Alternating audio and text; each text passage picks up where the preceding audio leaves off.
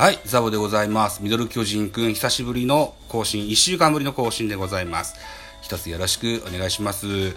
はい、ということでですね、今日はですね、久しぶりにこうマシュマロからですね、えー質問が2件、それと DM で、えーっと、いつか出た、よその番組にゲストで出た時の感想をね、頂戴しておりますのでね、こんな話を今日はしてみたいなというふうに思ってます。よろしくお願いします。えー、ということで、えー、まず、マシュマロからいきましょう。マシュマロは、というのは、えー、と、質問箱のような感じの、ツイッターに付属付随しております、うーなサービスになってるわけです。匿名でね、どなたかが僕に質問があれば、このマシュマロを通じて僕に質問ができますよと。匿名ですよと。いうようなものになってるんです。じゃあこれをね、ちょっとやってみたいなというふうに思ってます。さあ、ということでまず質問、うんこれが4月14日に頂戴した質問でございます。ザボさんの好きな選手、野球選手ですね、は、あ坂本選手ですよね、と。にっこりマークが出てます。で、他の球団で、えー好きな選手は誰かいますかという質問を頂戴しました。ね、どなたかわかりませんけども、ありがとうございます。えっ、と、私はジャイアンツファンでございまして、坂本隼人の、が一押しではあるんですけども、当然、プロ野球全体のファンなので、うん、好きな選手も何人かおります。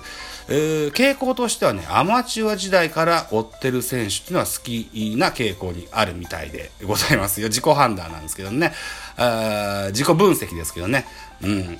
えっ、と、とりあえずね、えーっと、他球団で好きな選手、あこの方の質問にはこうごへお返事してございます、えー質問ありがとうございます。他球団の好きな選手か。中日の藤島郡司はアマ時代から好きでしたんで、今でも好きです。アマ時代から好きって意味では、阪神の高山も好きですっていう風な文言で回答しております。えー中日の藤島選手、現在は、え中継ぎを主にやってるピッチャー。この人まだ若いんですよ。20とか21とかのはずなんですよね。えーこのピッチャーが結構ね、目目がギョロンギョロンしててね、うーん、なんだろうな、顔芸がとっても 高校生の時から堪能な選手でした。投げる球も速いしね、うん、小気味いいピッチングでずっと好きだったんです。あのーこいつはバッターになるんだろうなってね、あのー僕ら界隈のこう野球マニアの人たちはみんな言ってたんですけど、ピッチャーとして大成してきました。うん、リリーフピッチャーになるとは思わなかったんですけどね、うーん、いい、好きなピッチャーです。あと、郡司選手っていうのが中日の、これも中日の選手です。えー昨年の秋のドラフトで中日ドラゴンズに指名されたキャッチャーですね。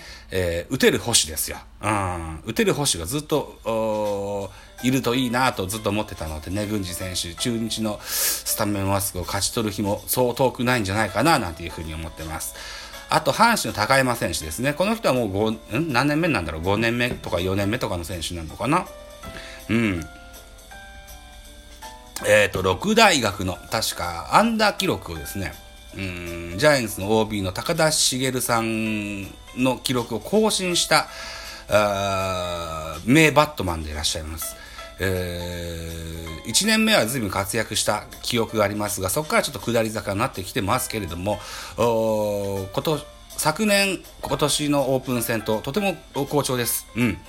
福留とか糸井とかベテランの外野手にね、引導を渡すのはこの高山選手じゃないかななんていうふうに思ってますよ。こう答えましたけれどもね、えーっと、他にも質問を返した後に思い出した選手がいます。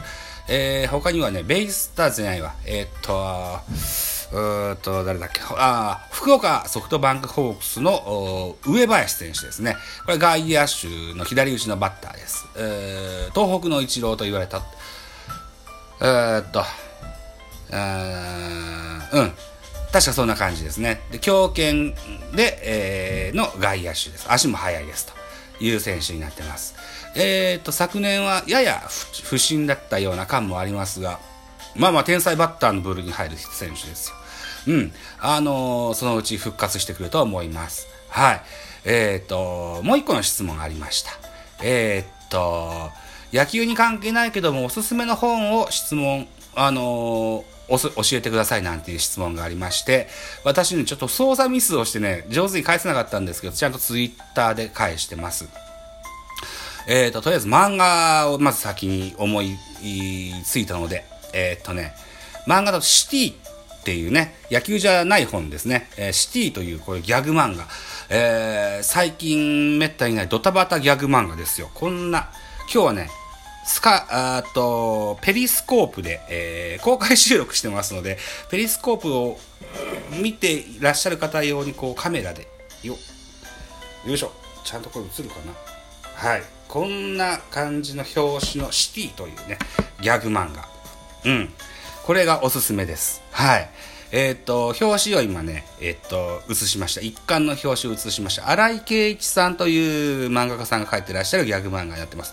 主役は女子大生二人ですね。南雲ちゃんと、それからもう一人この女の子、なんていう名前だったかな。うん、ツッコミ役の女の子、うん、名前がちゃんと出てこないな。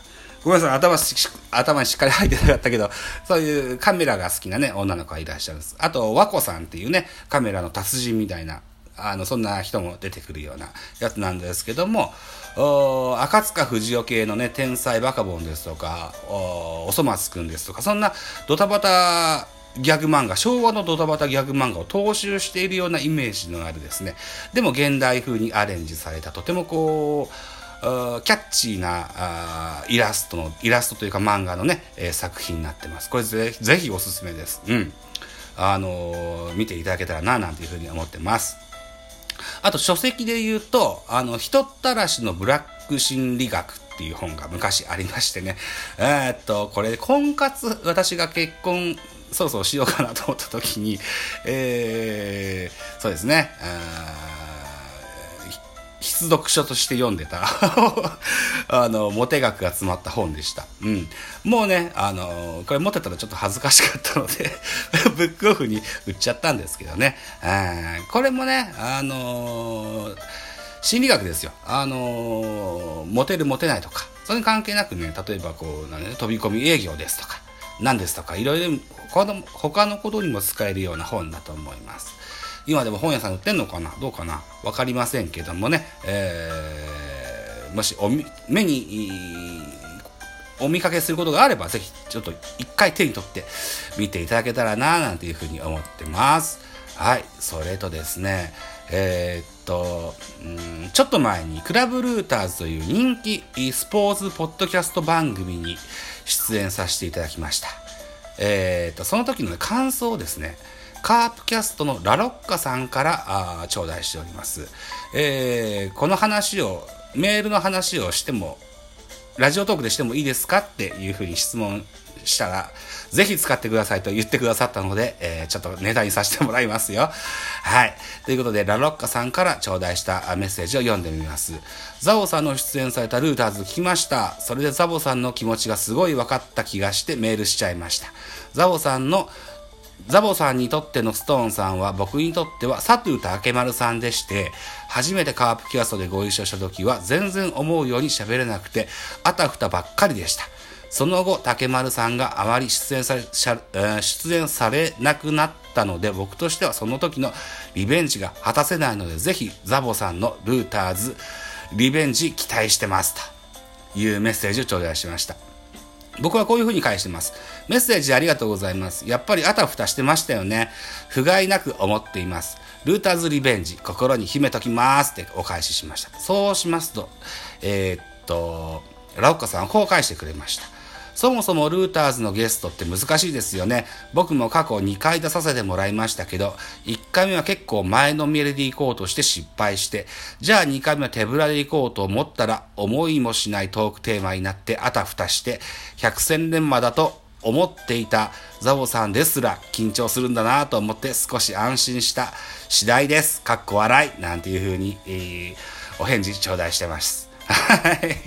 やっぱこう、あたふたしてるように見えたのかな。うん、あ、聞こえたのかな。あのー、そう緊張もせずですね、あのー、言ったんですけども、私ね、この新型コロナウイルスの話題はちょっとね、上手に喋れないなっていうのが一点とですね、なんだな、うん、夜も遅くて、ポワーンとしてたような記憶もなんとなくあるんですよね。うんただこう思ったことがあります。僕はストーンコールドさんのファンでありまして、こう自分が思ってた考えをストーンさんの話を聞いていくうちに次第にこう改めていくっていうのもありますけども、それじゃあこう多分使ってるマックスさんにしてみたらですよ。ストーンコールドと同じ意見の持ち主を同じ番組で使っても面白くないななんていうふうに思われるような気がもするので、うーん自分の考え方は曲げないけれども表現方法をちょっと変えていきたいななんていうふうに思ってたりもしますよ。例えばストーンさんがよく言われるのは、えー、ジャイアンツで言うと坂本勇人がそろそろショートがあしんどい年齢にも差し掛かってきたと。ぜひサードにコンバートをさせてですね、えー、選手注文伸ばしていきたいななんていう風な話もよく出るんですけれども僕はそれにこう相反する考えをちょっとこの間思いつきました。えー、今シーズンから、今シーズンはちゃんとプレイがかかるかどうか分かりませんけども、岡本和真がサードに挑戦するシーズンになります。ジャイアンツとしては4番サードでをずっとね、こう、に重きを置いている球団でございますので、岡本隼岡本和真はずっとサードで行くんじゃないかと。であるならば、セカンドがちょっと難しそうな坂本、レフトに持っていきたいなと。レフトに持っていくと、坂本をレフトに持っていきます。あと、セカンド候補の吉川。腰痛が心配なので、吉川ライトに持っていきますと。で、ということになると、空いたセカンドには、あ山田テストは必須だと。ショートは若いやつを引っ張ってこい。池山とか、あのー、掛布とか、8番バッターで、えー、若いやつを置いて鍛えていくと。いう作戦をしてみたらどうなんだろうかな、なんていうふうに思ってます。お時間です。ありがとうございます。